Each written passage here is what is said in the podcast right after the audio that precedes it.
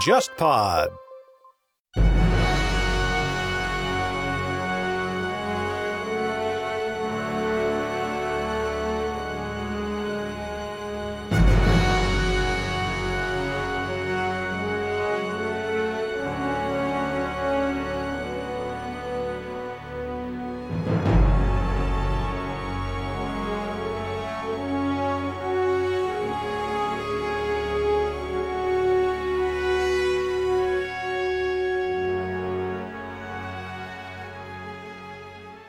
直到今天，很多匈牙利人是不愿意谈那段历史，也不愿意剖析自己，比方说匈牙利在战争中的责任，匈牙利这个对这个苏联平民的残害，对犹太人的残害，嗯，反正很多非常尴尬的话题。在这里面，他讲的，他是自己是一个匈牙利人嘛，他这个把这个分析的，我觉得还是非常勇敢的和和非常清醒的一个分析。就是斯大林他，他是有的时候他自己甚至会刻意的去去鼓励这些各种谣言，这种 fake news，他去嗯鼓励这种 fake news 的传播，来营造自己的这种神秘的这种这种嗯这种光环也好，这种这是他这个怎么说呢？是斯大林维护和培养自己形象的一种手段。他他但是他有有有的时候会对这个这种谣言传闻进行镇压、进行打击。其实我们当我们中文说沙俄的时候，经常是说到一九一七年都说沙俄对，但严格来说，应该它应从彼得大帝开始是帝俄，对严格来说，彼得大帝以后就应该成为一个帝俄时代了。对它不单单只是沙俄时代。因为那个因为因为皇帝比沙皇这个级别更高，所以等于是把他怎么说呢盖过了。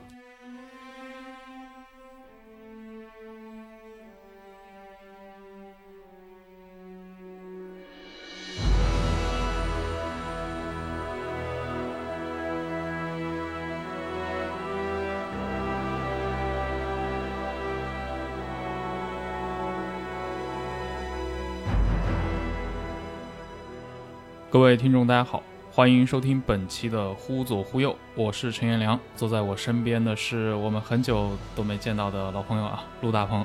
大家好，就是我昨天的时候，我还在人民广场那边，就是我还突然就想起来，就我们一四年的时候，当时应该是莎士比亚诞辰四百周年，对。对，那时候纪念你去那个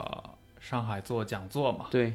当时那个大家可能上海的朋友应该知道，就是英国皇家莎士比亚剧团去上海演出嘛，应当有那个理查二世和亨利四世吧，如果没记错的话，几场演出。那大剧院有一位工作人员是我的朋友，然后他就说我能不能给这个事先来讲一讲这个背景知识，免得大家有的观众如果没有读过莎剧的话，嗯，扎进去的话可能会摸摸不着头脑。然后大概是这样的，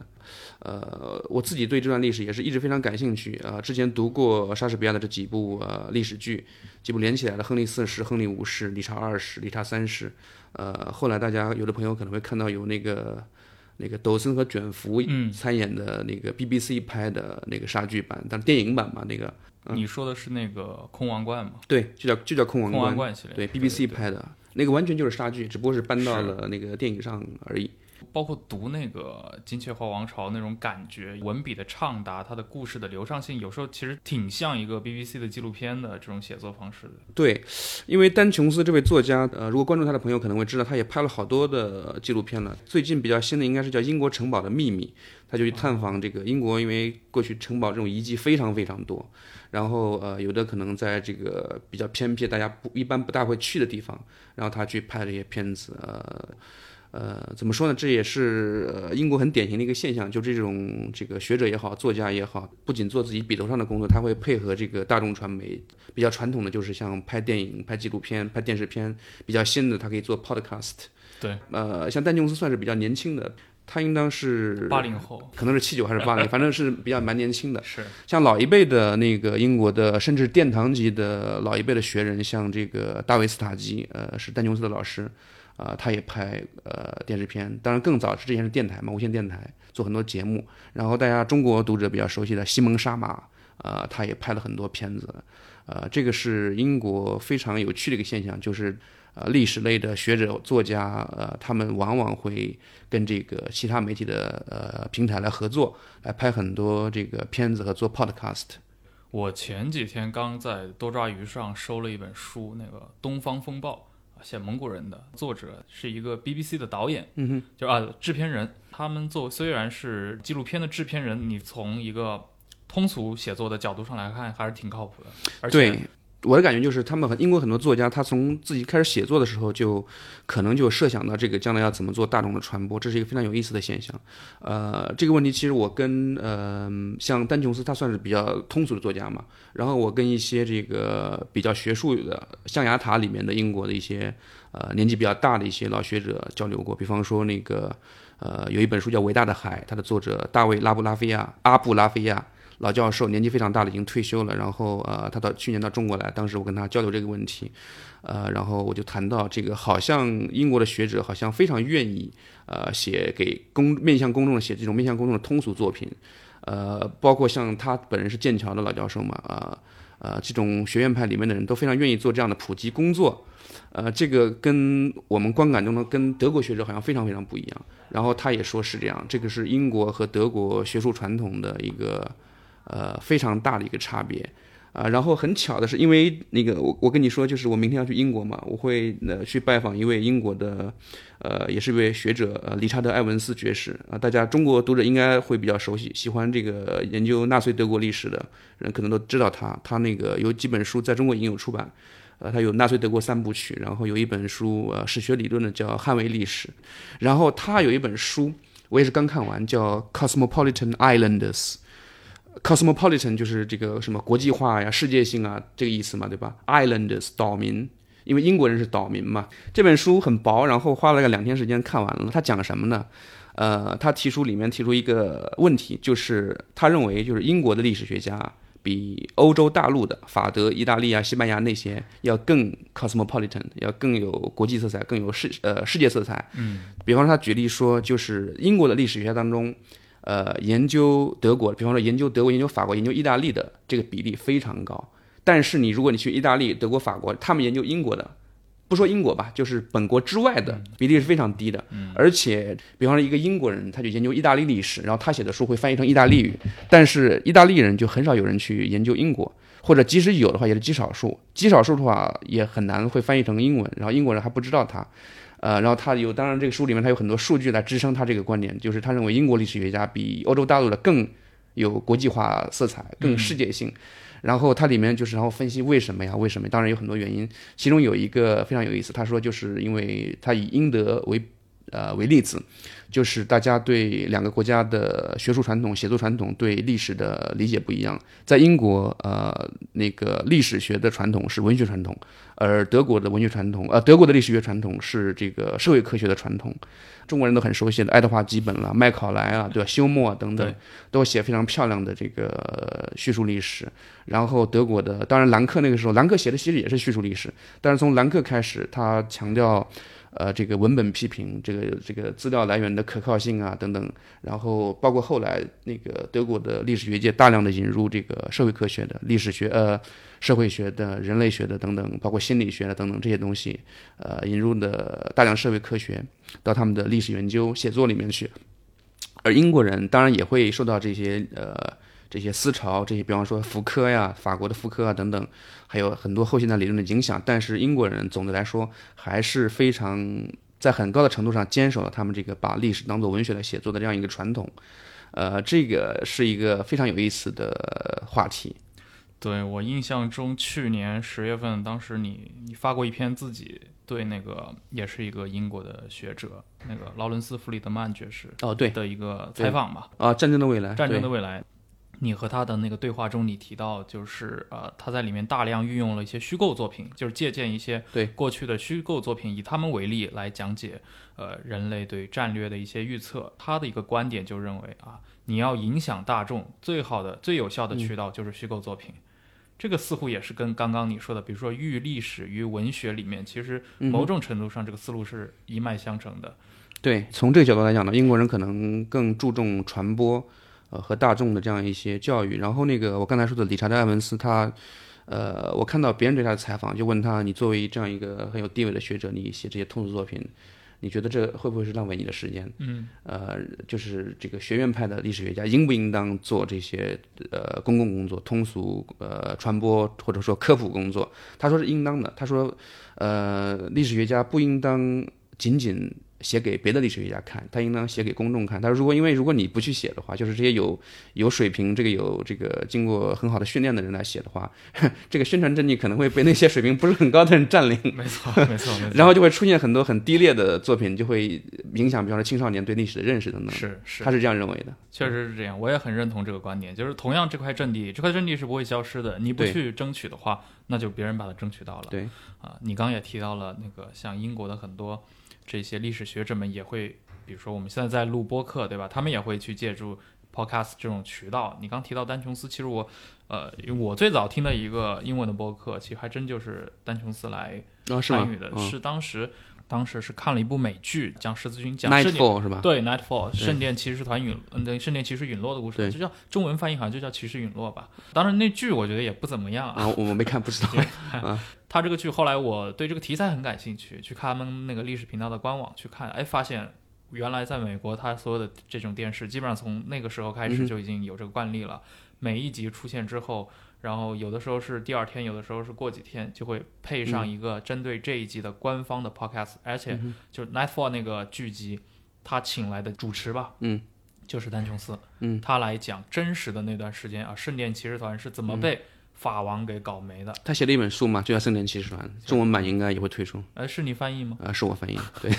打个广告，打个广告，对，已经交稿了，应该可能明年吧，明年对。啊你《圣殿骑士团》这样一本书啊，不过我插一句嘴，其实大家知道那个欧洲历史上三大骑士团嘛，圣殿骑士团，然后条顿骑士团和这个医院骑士。团，对，其实圣殿骑士团，我觉得个人觉得是里面，呃，故事，呃，比较最最怎么说呢，最没意思的一个。嗯呃，另外两个，我觉得故事，因为另外两个的存续时间非常长太，长了。对对，而圣殿骑士团存在时间比较短，而且那个，呃，它的早期很多资料，因为它被镇压之后，它很早资料被这个销毁或者是丢失了，或者是送给那个是呃医院骑士团等等，所以他对很多早期的，如果你写一本严肃的圣圣殿骑士团的书的话，其实很难写，因为早期尤其早期的资料很少。呃，而医院骑士团和调整骑士团的完整的资料都保存到今天，所以今天的话，应该在马耳他还是有医院骑士团。对啊，马耳他骑士团对对是应当是一个在联合国应该有一个席位吧，观察员席位还是怎么样？它这个算什么呢？是一个一个政治实体。一个政治实体。对啊。呃，我觉得可能相比起条顿骑士团，可能医院骑士团的故事对中国人会更熟悉一点。对他故事更精彩，因为他打的后面一直在打，一直在和奥斯曼帝国打，然后英雄壮举对戏剧性非常强的故事。是你刚也提到了，马上丹琼斯这本《圣殿骑士团》会在中国中文版也会推出。我代表你的读者给你催个更啊。那其他几部呢？那个玫就是我瑰战争是已经玫瑰战争已经出版了，已经空王冠嘛书名叫《空王冠》。然后，呃，《圣殿骑士团》这一本应当明年会推出，呃，已经交稿了。然后我也翻译了一本一个美国人写的条顿骑士团的书，也已经交稿了。那个封面设计已经有了，我们还在等一些这个未知的因素，嗯看这本书出来。这个条顿骑士团那本书呢？它涉及大量的东欧历史，这个啊波兰、对爱沙尼亚、立呃立陶宛的，包括俄罗斯的历史，里面有很多东西是很多读者可能不太熟悉，那本书可能略微难读一些，所以那本书我自己是想了一些办法，比方说做了一些人物简介呀、然后画了一个这个人物的关系图啊等等。还有一本书叫做《王宫之泪》，嗯呃王宫是那个 Raja 嘛，就是讲呃这本书讲的是十九世纪印度，呃英国在印度的一些呃征开始征服开拓，然后后来一八五七年这个大兵变大叛乱，这个英国人和土著之间的冲突啊等等。呃，这个作者，这个作者本人是曾经是一个政客、政治家，是撒切尔内阁的一个，应该是撒切尔的顾问、政治顾问还是什么，记不清楚了。呃，他自己呢，本来也是不知道自己的家族还有这样的历史，然后发现这个自己的祖先曾经参与过这个屠杀，屠杀印度人，然后这是一个很有意思的一个话题。他在里面是毫不隐晦自己的祖先做过的一些这个坏事。嗯呃，我觉得挺有意思的一本书。英英国人在那边怎么生活，在那种比方说英国人来自这个比较寒冷的地方，不太适应这个印度那种酷暑，他们比方说都是白天大部分时间都是睡睡觉，然后这个可能凌晨起来，趁凉快的时候起来活动，然后白天热的时候，也或者他们在这个地下，在地下室里面怎么样生活，怎么样，挺有意思的。我一本书，呃，如果你对印度十九世纪印度感兴趣的话，这本书应当可以推荐。呃，然后有一本老书，我多年前翻译的一本一本书，是讲第二次世界大战末期的苏德战争的，叫《布达佩斯之围》，也可能也只有军迷会感兴趣了。嗯，这也算你的老本行。我那、对那，我那次看到就是你跟那个劳伦斯·弗里德曼的那个专访，看到后最后几段的时候，就感觉哎呀，陆大鹏这个又是聊向非常技术性的一些军事话题。啊，有吗？那本那个有吗？有的，有的，啊有的。你们在聊一些高超音速武器。啊啊，对，这个因为那个访谈，大家如果看到的话，劳伦斯·弗里德曼那个访谈是登在上海书评上面，在大家在网络上应该很容易看得到。他的本行是研究这个核武器、核威慑理论的，然后在冷战时期，因为在冷战时期这是一个非常重要的一个一个话题对，是一个显学，非常重要的话题，这个很容易拿到国家的资助，然后他是这里面可以说是权威人士。他的好多好多本这个核威慑、核理论的书都看，我看了一下，都看得不大太懂。我只看了他的几本我比较能看得懂的书，一本叫《战略》，一部历史，从这个古代一直到今天，从这包括这个军事策略、这个商业策略和这个最有意思的是，有一大三分之一的内容是讲这个，比方说六十年代美国六十年代各种这个学生运动怎么样对抗政府啊，啊。怎么样这个社会底层的人怎么样颠覆上层啊这样的一哦，种，他从这个角度来对这是策略。他策略。对，这个非常有意思。那边访谈里面讲到，就是我当时问他，就是因为美国特朗普政府他那个发展要有一点想重启那个星球大战，当然不会叫星球大战了，这样一个太空武器啊，这样什么高速粒子武器的这样一种做法，可以摧毁敌国的卫星啊等等。然后我问他这个，你你认为这种武器应用的话，会不会对这个国际形势产生什么影响？他认为这个我们都高实在是高估了这些东西的作用。嗯，历史上很多，比方说这个呃老布什时代的那个沙漠风暴行动攻打伊拉克，当时是那场战争，应当说当时中国当时很多中国的军方看来是非常大开眼界的。对，对中国人来说非常大开眼界。当时你有什么各种精确制导，对吧？这种精确制导技术，然后精确制导导弹对隐形轰炸机，这个当所以当时美国人很乐观，认为未来的战争可以做到这样，就是可以非常精确的打击，外科手术式的，两栋楼挨在一起，可以精确打击其中一一栋，不会损伤另外一栋，减小这个平民的损伤等等。然后后来。呃大家都知道，并并不是那样，就是哪怕是对美国这样一种掌握了最高的军事技术的国家，在他遇到阿富汗、遇到这个伊拉克，还是很难这个，这叫他们叫 counter insurgency 嘛，对吧？怎么样这个治安战呢？怎么评判啊？这种还是很难很难很难解决问题，问题很难解决。所以他从这个例子讲，就是我们可能远远高估了这些新科技的对这个战争面貌的改变。对我我在看了这个采访，我就感觉这老老先生兴趣真是够广的。对他还要写一个关于网络公司的 网络公司的理事，呃，是个 Google 或者亚马逊，呃，对，应他应该还在写吧？他、啊因为他是我去年见到他，他应该还在写。对我看到他中间说到说他为了去做某个研究，读了大量的汤姆克兰西的小说，对对对，是，而且他的点评说嘛，说你看我我要读这么多小说，这个工作量就不是那种年轻的学者对可以有这个时间去做的。对，这因为他们英国他学界也有这个考核的问，这个学术标准考核的问题，他们现在是。呃，一个是有量的要求，另外一个是要所谓的社会影响力 （impact）。这种作品可能对社会的 impact 就比较小，就年轻学者拿这个写就就不会太愿意写这种话题。他的那本《战略一部历史》也已经有甲骨文，也有中文版，对，哎，是挺有意思的啊。你刚刚说到了那个布达佩斯攻防战，哦，吧，对，这本书以前多年前出版过，然后那个时候有一些版权的问题，呃，反正现在是已经拿到呃这个正规的版权，联系到这个作者是一个匈牙利的一个历史学呃博士，不过现在没有从事本行，现在是做酒庄生意。匈牙利的葡萄酒是很好的。哦，这本书呢是他根据他的博士论文改编的，然后呃，布达佩斯之围就是、呃，军迷朋友肯定知道，一九四四年底圣诞节前夕一直打到了第二这个第二年的一月份，一月底二月初。布达佩斯是这个苏联红军完整的这个占领的第一座西方现代化的大城市，因为之前再往东的波波兰华沙那个苏联人到的时候，华沙基本上已经被毁掉了。呃，布达佩斯是他占领的一个经过经过一个非常残酷的几个月的围城战。这本书一方面他是写这个军事策略，这个双方怎么打嘛，对吧？这个可能只有军迷会感兴趣。这个某师某团，什么某军某师什么进嗯几月几日几点进展到某个地方等等，大家要看着地图才能看得懂。但是它另外一个比较好的地方就是它是有一个社会学的一个从社会描写的社会史，就是这个围城之中人们是怎么样生活的，吃什么，对吧？社会崩溃，对，啊，就是一个社会崩溃的一个人间地狱的形象，就是你，并且最有意思的就是，呃，不能说有意思，这个词可能不太好，不太尊重。就是特别值得注意的一点，就是在这个一个这个整个城市被苏联红军包围，然后里面这个德国守军和匈牙利守军完全不顾老百姓的老百姓的这个生生存，在拼命的这个各种破坏作战的这个同与此同时，这个匈牙利的这个极右翼的法西斯组织，他在城里面在疯狂的屠杀犹太人，这个对他们来讲，在这个时候杀掉犹太人是比自己生存下来，是比打赢这场战争，是比打败共产主义。更重要的事情，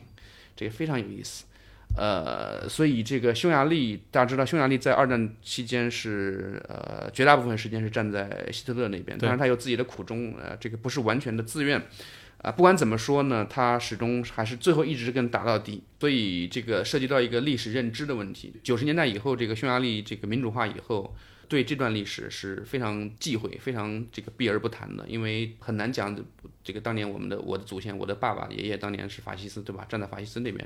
然后他们更愿意讲自己是这个受害是共产主义的受害者。嗯，直到今天，这个按照这个作者的说法，直到今天，很多匈牙利人是不愿意谈那段历史，也不愿意剖析自己，比方说匈牙利在战争中的责任，匈牙利这个对这个苏联平民的残害，对犹太人的残害。嗯，反正很多非常尴尬的话题，在这里面他讲的，他是自己是一个匈牙利人嘛，他这个。把这个分析的，我觉得还是非常勇敢的和和非常清醒的一个分析，并且在今天这个匈牙利的政治又往右转的这样一个环境下，呃，思考这些问题是挺有意思的。是，比方说今天这个新很多匈牙利政治家，他是只愿意说匈牙利是这个苏联的受害者，对对吧？除了这几本的话，那你接下来还有一些什么新的书吗？我目前正在翻译的一本书是那个西蒙蒙利菲奥里的一本传记，呃，《叶卡捷琳娜大帝与波江金》这本书。因为之前看过另外一个人写的，一个美国人叫罗伯特马西 （Robert Massey） 写的这个《叶卡捷琳娜大帝传》，那本书也非常棒。但是有一个问题，就是那本书呢是完全是从那个女皇的角度写的。嗯。然后我我正在正在翻译这本书，是完全是从男主的角度来写的，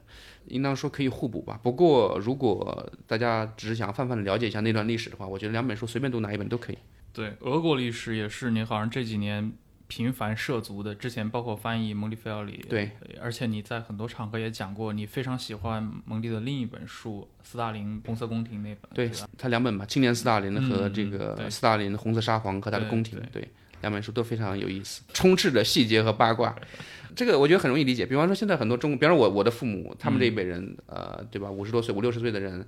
肯定会非常愿意听这个当年什么各种中共秘闻呐，对吧？这种东西。对。呃，这本这两本书其实有一点有一点那个意思。当然呢，它是呃不是那种完全扯淡的嘛，它是里面后面几十页的什么资料来源都是他从各种地方各种档案馆里刨出来的资料。是不是斯大林的女儿对？他的这个写作有过直接帮助还是怎么样？我记不得了。但是，但是那个蒙蒂菲奥里自己比较得意的一个事情是发现了斯大林的母亲未发表的回忆录。按照他的说法，那本书里的说法是，就是斯大林的母亲他是写了很多东西，留下了很多文字材料的。然后，嗯，后来《真理报》有一次去采访斯大林的母亲，然后，呃，斯大林的母亲说了很多不该说的话，因为他是整个国家、整个苏联唯一一个不怕斯大林的人。呃，后来斯大林非常生气，又不准媒体、各不准记者啊什么去采访他母亲。后来他母亲写的这个东西没有地方发表，然后呢，他这个稿子，然后他就把这个稿子给了当时的格鲁吉亚的第一书记，然后这个人呢就处在一个非常尴尬的地位。然后这个就是斯大林的母亲把这个东西托付给他，是信任他，然后，呃，但是他又害怕这这个东西，他又他又不敢这个太要命了，对。当然他又不敢销毁这个东西，然后他就做了一个聪明的选择，他就把这个东西存档，然后故意存到了错误的类别里去，让别人找不到。嗯，呃，别人去档案馆按图索骥的话是找不到这个东西的。然后是蒙蒂菲奥里，他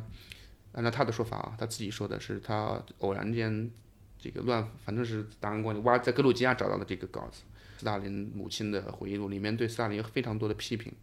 呃，包括。对这个斯大林和托洛茨基关系的这个，他母亲是非常不理解，就是为什么要把托洛茨基最后就是两个人斗到那种程度。哇，他母亲对他们这个他的事业对认知有这么深啊？当然没有那么深，他他不会了解到里面有各种这个复杂的这个政治斗争啊和这个思想路线上的抵触啊等等。然后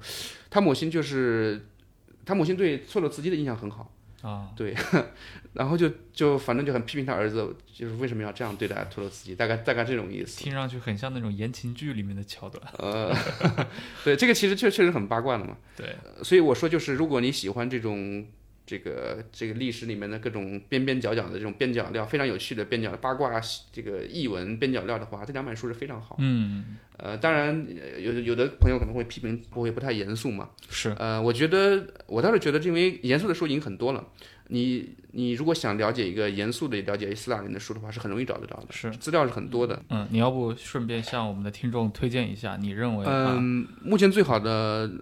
应当是那个美国人斯蒂芬科特金 （Stephen Kotkin） 写的，科特金不过没有写完。对，斯大林传记非常大，他前两卷其实有在在翻译中文版，但是不知啊道这个什么时候能出出版的出来。了解。那、继续说回蒙迪，呃所以我说就是里面很多呃，比方说《青年斯大林》这本嗯。书里面，他讲的很多材料，讲斯大林年轻时代早年的很多东西，对，是一般的他的传记里面不太会讲的。因为斯大林他掌权的时间很长嘛，对，而且后来他对国家是处于那种绝对的控制，对，他其实是对自己早年的经历、早年的那些信息有很多篡改，对，他的出生年月日这个都没有办法，永远可能永远没有办法真准确的知道，哎因为他这个修改过自己的履历，他利用这个，就像那个《一九八四》里面这个重这个重新编辑过去的新闻、过去的报纸那种，他自己修改过很多次。因为过去有传说他就是他的生他的出生血统有问题嘛，嗯。就他不是那个人的儿子，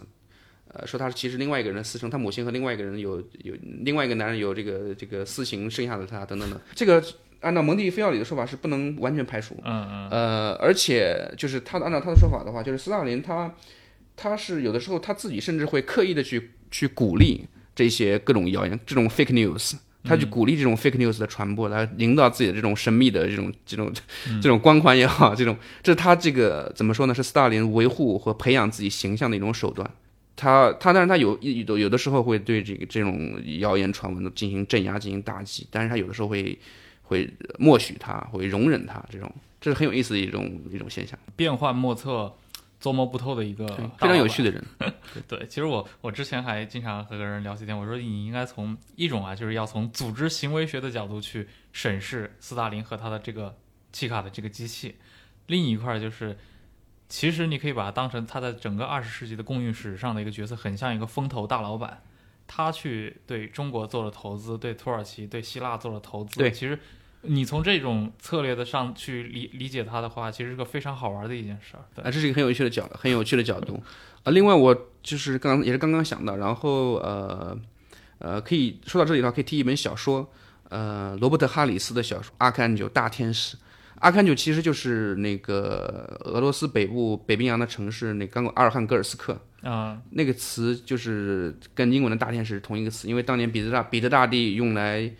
建立这座城市是用那个大天使米迦勒的名字来命名的，所以这个词有两个意思，一是一个是阿尔汉格尔斯克，另外一个就是大天使。这本书里面是一个是是一个小说啊，完全是小说，呃，里面就提出了一个这个假说，就是斯大林他呃，嗯，他有一个隐藏的私生子，他把这个私生子隐藏在这个俄罗斯北部的这个原始森林里面，然后。呃，委派了一些自己最信任的人去看护他、教养他。这个，然后这个小说的发生的时间在九十年代初，就是苏联刚刚解体，这个国内一片混乱，然后呃，这个当时这个怎么说，就是俄罗斯的那个很多历史档案被什么那个克格勃的人偷偷的卖到西方啊，然后这个一个一个西方人拿着美金在在这个莫斯科可以过花天酒地的生活，然后这种在这样一个混乱的时代。呃，有很多这个极左翼的人，他们怀旧苏联，就希望能重新有一个斯大林那样铁腕人物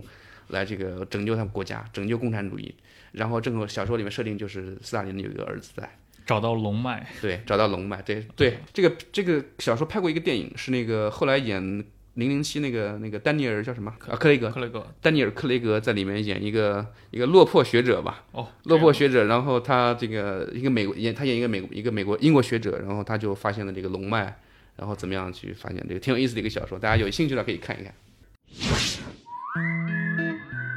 本集忽左忽右为您推荐由 JustPod 出品的播客《杯弓蛇影》。《杯弓蛇影》是一档专注酒类生活方式的中文播客节目，由钱瑞孙和戴宏静主持。欢迎收听《杯弓蛇影》，我是钱老板。大家好，我是伊恩戴宏静。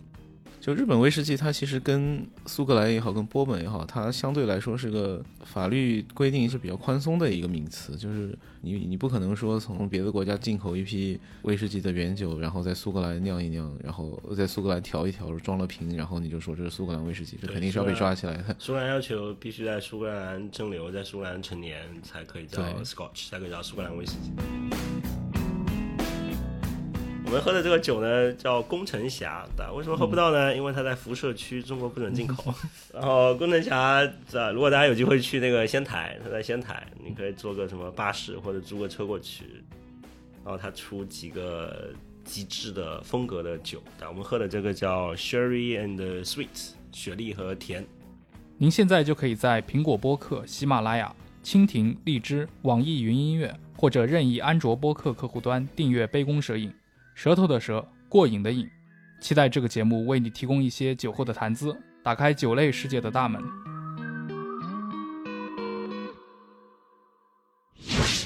你刚才也提到了，像蒙蒂菲奥里他在俄罗斯做这这些采访，他其实拿到了很多，呃，就可能之前都很少有外界接触得到的一些材料。呃，你有跟他聊过吗？他一般是通过什么样的途径？比如说他怎么去挖掘斯大林早年的这些秘密？因为他去的很早，他去的时候是苏联刚刚解体，嗯。刚刚解体，然后处在一个混乱的状态，而且当时那个有几个国家打了起来了，那个格鲁吉亚、啊那个阿塞拜疆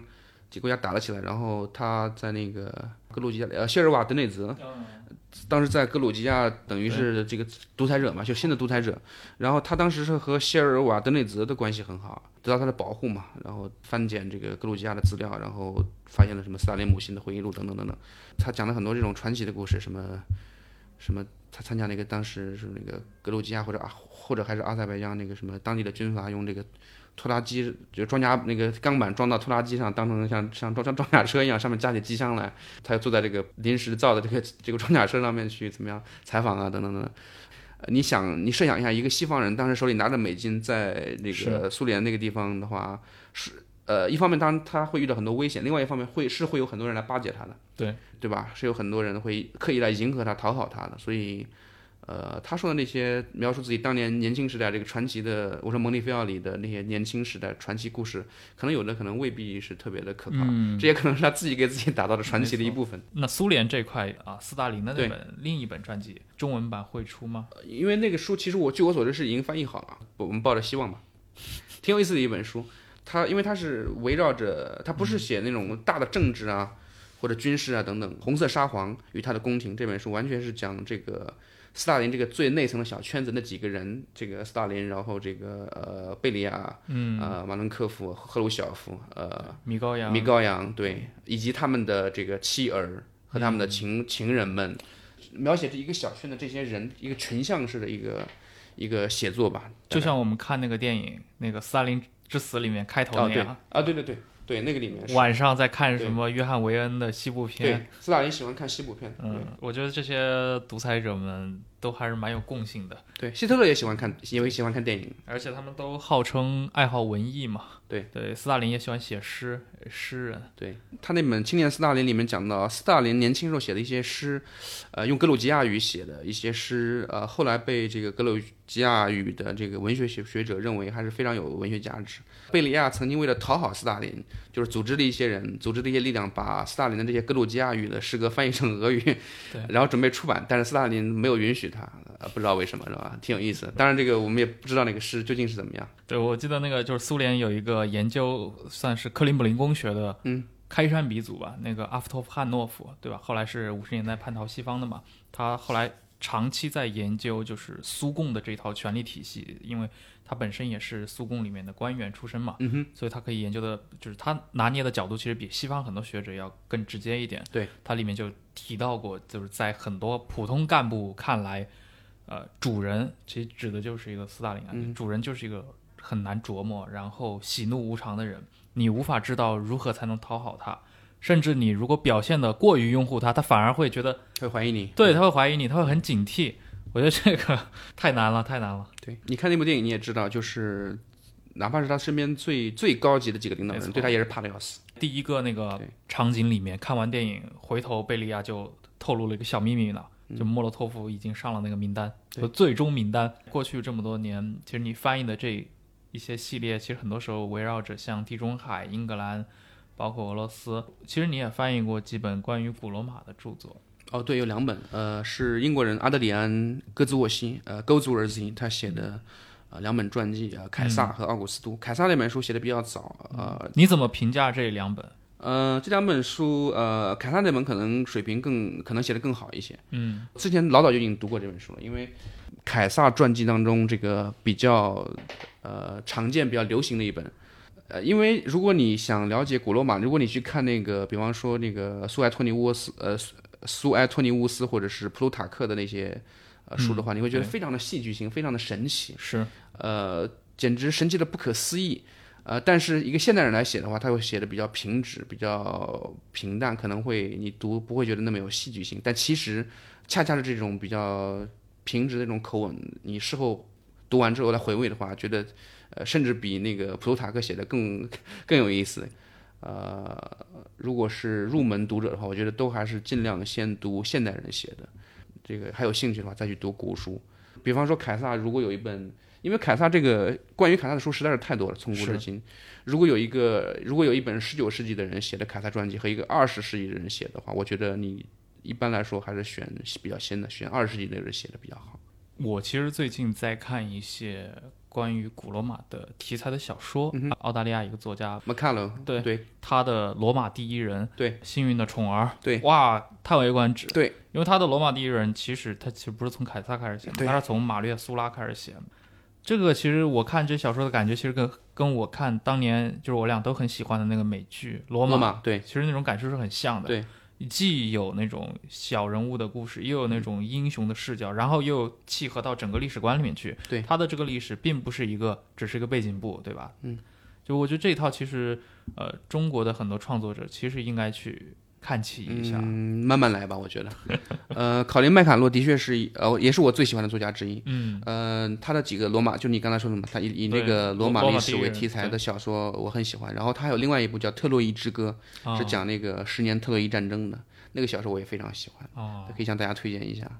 呃，它是一个多视角的，然后比方说，呃这一章是海伦的视角，嗯。一个女人的视角，然后下一章是这个阿喀琉斯的视角，讲整个战争，里面包括，POV 写作啊、对，是一个比较早的 POV，然后里面，而且是一个真 POV，不是像那个马丁、呃乔治马丁那个假 POV，、呃，因为他所有的全部是第一人称的，他会，然后那个人会讲自己的心情等等等等。那个马丁的其实都是第三人称，那个切换那个摄像机的镜头一样，并不是这个，对，它还是一个俯瞰的一个对，视角。它是一个俯瞰的。麦麦卡洛的这个的确很值得推荐。然后，呃，我跟你一样也是特别喜欢古罗马，所以，嗯、那个不知道你有没有看过没有？就是罗伯特·哈里斯，哦，我刚才已经说过说到过哈里斯了。嗯，呃，哈里斯除了写了刚才那个我说那个斯大林的私生子的故事之外，他还写了那个呃西西塞罗三部曲，哦，没看过，已经有有有有中文版。因为那段历史就是从古罗马罗马共和国灭亡到这个帝制建立，这个什么马略苏拉、凯撒，呃，这个然后是这个凯撒和庞培，然后是呃安东尼和屋大维斗争，这一系列故事已经被写了一万遍了，所以。呃，我觉得很难写出什么新意来，但是这个哈里斯的西塞罗三部曲还是还是非常新颖，就是把虽然是同样的故事，但是他这个是从西塞罗的秘书的角度嗯，写的。这个秘书呃，并且历史上确有其人，是西塞罗的秘书。西塞罗非常仰仗他，因为他发明了速记，就是开会的时候他刷刷刷，他自己发明一套符号，能够把别人的长篇大论，然后全部记下来，然后回头再整理成文。在在当时是一个天才的一种，可以说是一种天才。然后西塞罗非常仰仗这个秘书，这个秘书就跟在是一个不起眼的小人物，跟在西塞罗旁边陪他去元老院开会，然后陪他去各种参加各种场合。呃，里面反正也就是从西，大家知道西塞罗是一个新人嘛，就是他之前他的祖先没有人当过执政官，他是一个政坛暴发户，嗯，是受鄙视的人，是受那些传统的权贵鄙视的人。不是那几大家族不是出身的，不是，他是一个他的出身比较普通，他完全是靠自己的个人才华，他也不是军事家，他也不像凯撒那样是军事家，他也没有这个其他的，他也没有财力，不像克拉苏那样那样富有，也没有这种高贵的出身，凯撒那样的高贵的出身和凯撒那样的才华那样的军事才华，完全靠自己的这个三寸不烂之舌和这个聪明才智。当律师嘛，开始当律师，然后进入政坛，描写这样一个人怎么样崛起，然后又迅速的毁灭，其实像刚刚我们也说到了，依托于古罗马题材的这种虚构作品很多呃。尤其是高质量的，真的非常多。像俄国人写的那个《叛教者尤里安》，还有还有一个就是你以前跟我讲过，你也很喜欢那个《我克劳迪乌斯》，对，罗伯特·格雷夫斯。他应该是拍成过电影。电影。的呃电视剧，sorry，电视剧电视剧，七十年代对。七十年代拍那个电视剧非常棒。那个电那个电视剧其实蛮老的，而且现在看到明显是明显非非常明显那种低成本小制作。啊、但是呃的确是呃完全靠演技和靠台词，非常棒一个电视剧。是的，嗯，像凯撒和奥古斯都的传记里面，你刚提到可能凯撒更精彩一点。嗯在西方，即使在英美的话，关于奥古斯都，其实大家对他的理解也是觉得，感觉像隔了一层。对就像我们看中国的历史，提到什么啊汉高祖、汉武帝，那嗯可能就是贩夫走卒都能够说上两句。但是你一提什么汉文或者汉宣，或者说光武帝，哎，知道的人其实就不太多了。是这样的，对。对，但是另一方面，感觉好像奥古斯都又何其重要，这中间是为什么呢？为什么是奥古斯都的名气就没有像这个戈兹沃西那本《奥古斯都传记》一开头就讨论这个问题，就是为什么在西方这个奥古斯都的知名度或者说影或者是文化上的影响力远远低于凯撒。嗯他说他小的时候，呃，对奥古斯都的唯一印象就是那个他小的时候演那个圣诞节演戏，呃就演那个耶稣降生的戏嘛，然后里面会讲到奥古斯都。呃，当然耶稣降生的时候，那的皇帝不是那时候的皇帝不是奥古斯都。嗯，它里面反正这本他讨论了这个为什么，呃，很复杂的原因。然后我觉得我可以补充的一点就是，我觉得就是因为凯撒他是一个被历代的文人不断的神话，一层一层的神话，他最后成为一个神话人物。而奥古斯都他说实话，他的他的人生，尤其后半截人生不是那么有趣。对，因为凯撒的人生一直是非常非常有趣。对，他那个大家可能对一般的读者可能会这种战争啊，或者是这种阴谋啊，或者是这种爱情啊，对吧？奸情啊，特别感兴趣。凯撒这些这些东西这些料，凯撒全有凯撒上非常多。对，但是大家可能会对这个什么管理财政，对吧？嗯算账、收缴每个省的这个是会计账目、审核账目，然后什么修改法律、什么起草啊什么什么，对这些东西，这些东西很难在文文艺作品当中表达表现，包括什么修整水利啊，对吧？嗯这个奥古斯都建立的那个开拓那个港口，给这个罗马城带来更多的粮食等等等等，这些东西都是很难在很难，的确很难用电视剧啊，或者很难用这个小说。表达出来，当然这个肯定可是非常非常伟大的工业，对人类对社会的影响力可能是更大，可能比凯撒和这个那个哪个美女的这个爱情可能对人类社会的影响更大，而恰恰是可能有点像弗里德曼说的一样，如果一个东西你没有办法写成通俗小说的话，可能 可能影响力就会就会低一些。就说明历史还是公平的。你看凯撒斗争了一生，最后还被对吧，就是刺了二十一刀。呃，但是历史留住了他的大名。呃，屋大维年纪轻轻，最后搞定了一切，一生无忧，又活那么长，反而历史在历史面前显得就有点单调。后半截的生活不是很有趣，奥古斯都那本书的开头讨论这事儿，书中给了一个比较好很有意思的一个看法，一个当然是一个论点，认为很重要的一个原因是因为莎士比亚没写过奥古斯都。对，没有专门写他，对没专专门写他在那个安东尼那那那个剧里面对是有有有写马克安东尼的，有写丘利斯凯撒的，对吧？这个奥古斯都 也不知道怎么回事儿，得罪了莎士比亚还是怎么回事儿？你这个很有趣的、很有趣的一种说法。呃，因为呃，罗马皇帝他有会死后被封神，啊、还有其他的他会被作为这个神来接受崇拜等等。然后，嗯所以罗马皇帝是一个不断被神化、普天之下的君主，整个世界的君主，他有这样的一种崇高的理想化的地位。哎要不可以先向我们的听众大致解释一下罗马这个，因为我们知道“皇帝”这词它是翻译过来的嘛。对。呃，罗马这个皇帝跟中文里面这个三皇五帝定为皇帝，这个皇帝他的意思有就区别吗？呃，如果从词源上来讲，肯定是不一样的。但是我倒是觉得用中文的这个皇帝来翻译，呃，古罗马的什么 imperator，或者是那个英文的 emperor，, Emperor，对，对我觉得挺好的一个翻译，挺好的。日本有个教授嘛，那个冈田英弘，在他的那个就是写也是写蒙古人的那个就是游牧民族的世界史还是叫什么，里面还专门讨论过这个话题。当然，他的那个倾向是有点指责中国文化对于这个词义的混淆啊。他说我们都是被啊，这种混淆非常非常多。对我们被这个汉语的这个翻译给弄弄懵了。其实罗马的皇帝不是这个意思，你们我们一直说皇帝皇帝，以为他们就是中式的一个帝王的这种形象。这是一个简化的对概念作为一些作为一个呃做一个简化，然后方便大家的接受嘛，这也是没有办法的事情。嗯 Imperator Imperator 这个最早是就是一个得胜的将军，是一个称号。这个凯撒打赢了那场战役回来，大家欢呼他是 Imperator。对，呃，奥古斯都慢慢的继承了，奥古斯都称号是元首嘛，对吧？并不是我们后来的像希特勒那样的元首，他那个时候的元首是在至少在本来的意思是就是平等者中的第一人。对，就是罗马第一人，对，所以这个元首这个词翻译的也还也还挺好的，我觉得还对对对也还挺好的。是奥古斯都一直是他一直维持着一种共和国的假象，用一种分期付款的一种方式，不断的就是把各种官职不断的往自己一个人身上聚拢，都假装是有期限的。比方说，我担任执政官只能担任一年，然后但是他会不停的续期，就像分期付款或者是怎么说，不停的续期，然后不断的把所有的官职集中到自己一个人身上来，然后这些官职本来都是由不同的人承担的，然后全部聚到一个人身上后有各种重叠。当他去世，他的皇位传给他的养子前女婿提比略的时候，然后这些东西就自动的把一整套东西慢慢继承下来了。当然，提比略，呃，有很多传说说提比略是一个有共和国这个同情心的人，但是从提比略开始，其实这些一整套的这些所有的官职这些东西一个集合体吧，它并不是一个单一的一个皇帝的位置，而是一个很多东西的聚合体，会自动的慢慢传播下去。就像后来德国元首一样，兼任九个部的部长。类似的，即便是后来的蛮族日耳曼人打进来之后，他们也对这样一个崇高的地位是有憧憬、有向往、有羡慕的。嗯，所以后来这个这个罗马帝国灭亡，西罗马帝国灭亡，但是东罗马帝国还继承了他的对继承他的传统，在东方继续称自己为罗马皇帝，而西方已经完全被蛮族人控制了。对，呃，那个查理曼对吧？呃，德国人把他称为卡尔大帝。对，查理曼这个作为一个说这个原始德语或者是原始法语的这样一个日耳曼人，他这个呃得到教会的支持，当然他也保护了教会，然后呃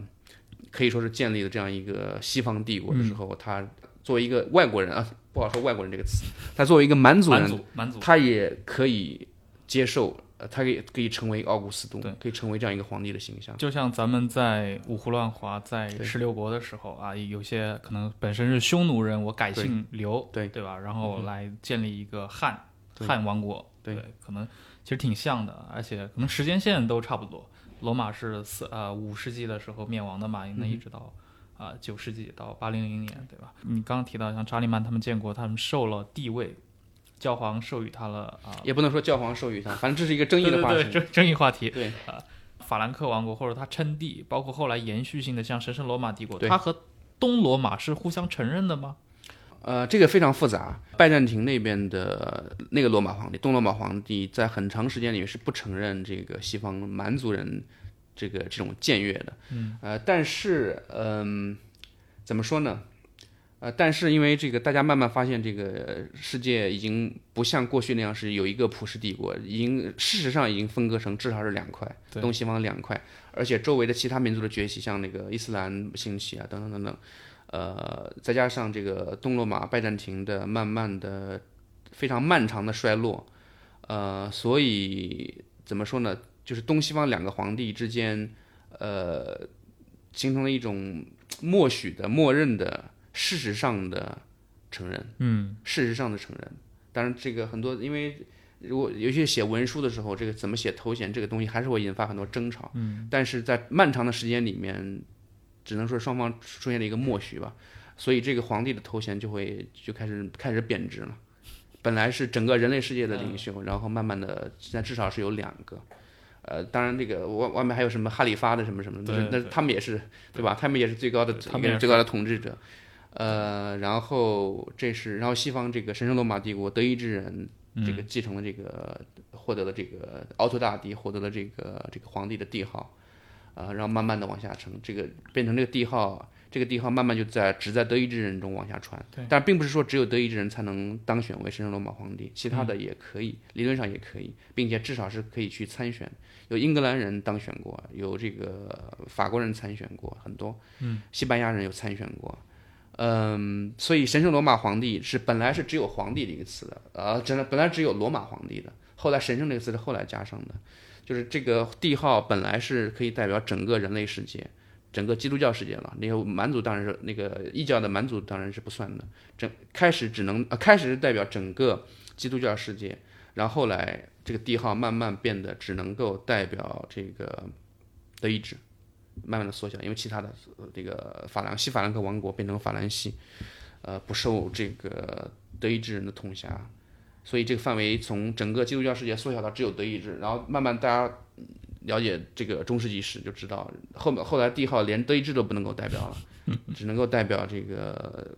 碰巧拥有帝号的这个家族对，和这个这个皇帝本人，嗯，所以这就是帝号在西方的编制。是。那我们知道像，呃神罗他寿终正寝是在啊拿破仑战争的时候，对，被拿被拿皇给取缔了。嗯，其实是其实是那个最后一位皇帝弗朗茨二世变成奥地利皇帝之后，称为弗朗茨一世。嗯，其实是他主动的，主动取消的，因为他呃先发制人嘛，怕这个怕拿破仑来 怕拿破仑来给他取消。太没面子了。对对，他先发他他主动取消的，然后迅速的这个宣布解散这个神圣罗马帝国，然后呃建立奥地利帝国。嗯，他是奥地利第一位皇帝。那拿破仑的称帝，他这个帝统是从哪来的呢？他的帝统呃很有意思，就是之前的法兰西国王是 Roi de France 是吧？法兰西的国王 de France，然后这个而拿破仑的称号是法兰西人的皇帝，他不是法兰西的皇帝，他是法兰西人的皇帝，所以他的这个道统是来自于人民。合法性是来自于人民的支持，人人因为民人民的皇帝。对，因为他这个，因为他那个拿破仑几次这个僭越，这个从一个将军成为这个第一执政，然后成为这个终变成终身执政，然后变成皇帝，他是经过好几次全民公投的，嗯他是一个全民公投选出来的独裁者，嗯，呃，这是一个非常有趣的一个一个现象。呃当然，不管不管这个人民究竟指的是什么，其实或者说的赤裸裸一些，其实来自于他的军事力量或者是他的实际的控制可人民也可能只是一群群众演员。啊，对，也有可能，对，对你这个说的非常有趣。嗯呃，像俄国的沙皇，他的一个道统应该是来自于东罗马吧？呃，对，沙皇这个词来自于凯撒，他开始是莫斯科大公，后来呢，这个获得了，呃，因为娶了这个拜占庭皇帝的这个最后一位拜占庭皇帝的侄女，应当是，嗯，然后获得了这个十一世的的侄女，对，获得了这个凯撒的称号，凯撒就是就是变成俄语的沙皇这个词。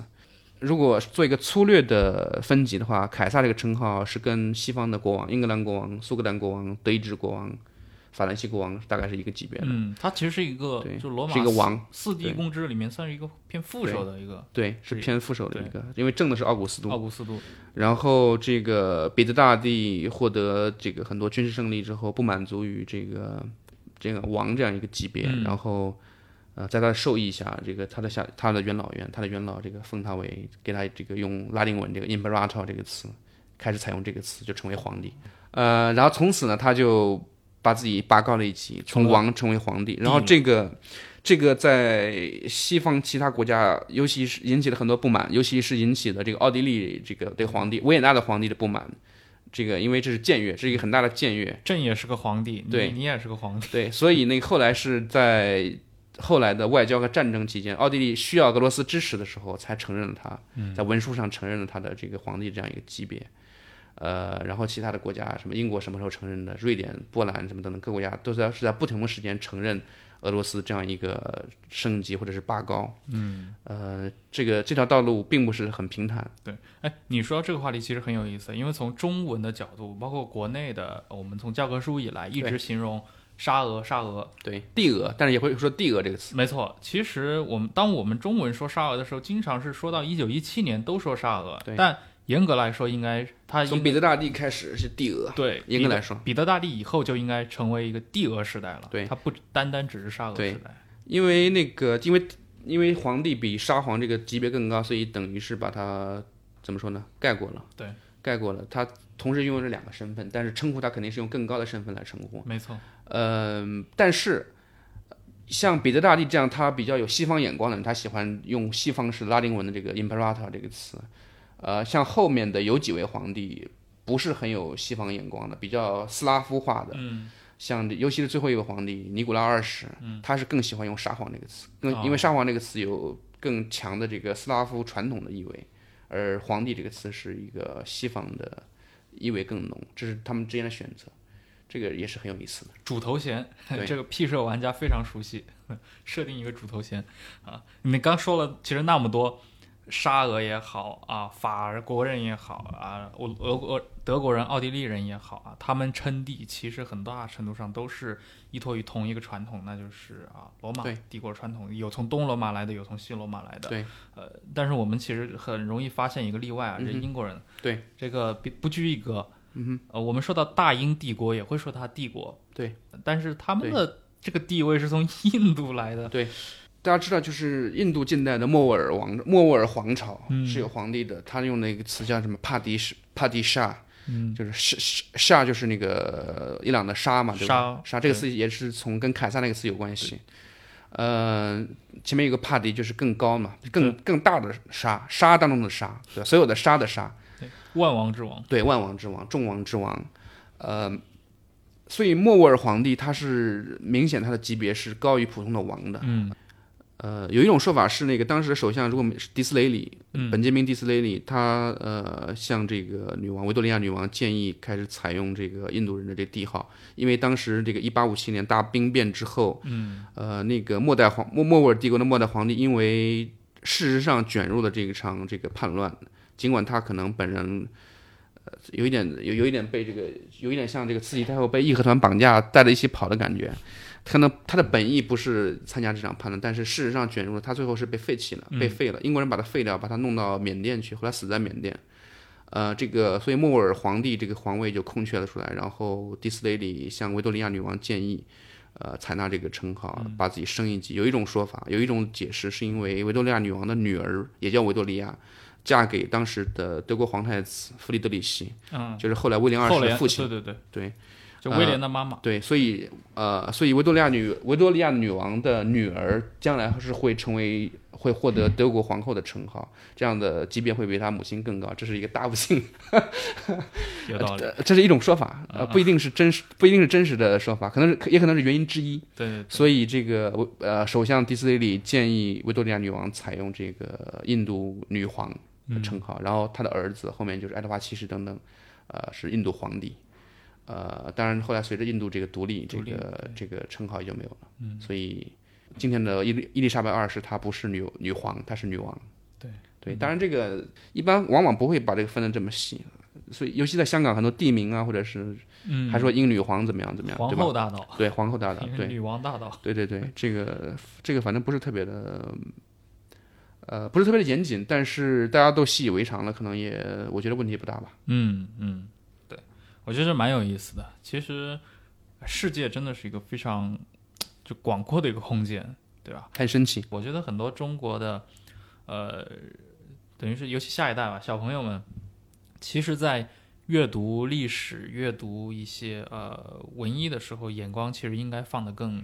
宽宽一点。对，当然不过这个也是个人的兴趣，呃，而且受家长的影响可能会比较大。我从小家里面可能有很多这种世界名著啊，什么《双城记》啊、《简爱》啊这种东西，从小就对这个特别感兴趣。如果家里边从小我父母特别鼓励我读，比方读中国典籍的话，对也许会对其他东西感兴趣。所以这是一个，而且这个的确是一方面受家长的影家家庭的影响，另外一方面这个个人的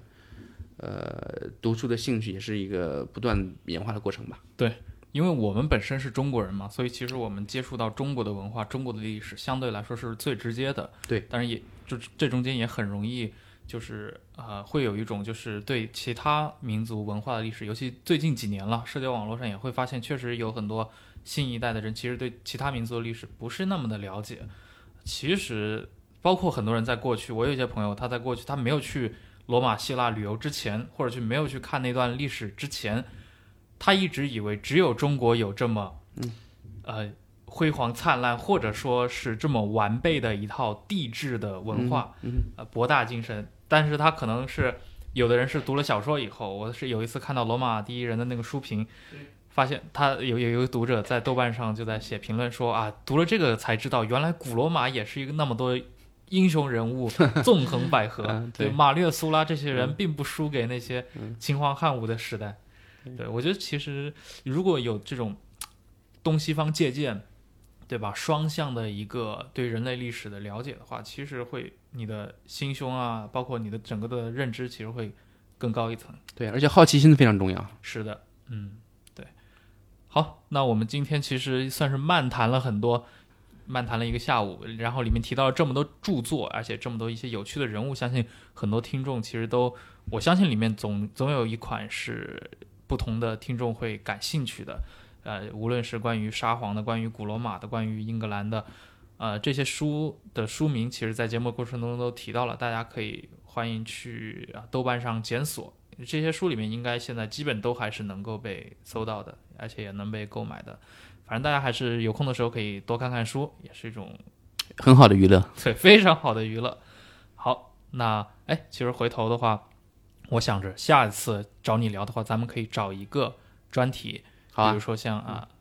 其实斯大林是个很好的专题。我一直对这共产国际这位大老板是有非常深厚的兴趣啊。像你刚刚提到的啊，那个红色沙皇和他的宫廷，尤其是去年那个红那个斯大林之死，对吧？我相信很多我们的听众应该是看过的这部剧。啊、一个讽刺的喜剧，非常有意思。我们改期找专门一期可以来聊聊好，有机会。斯大林这个人物。我们下期再见。it say?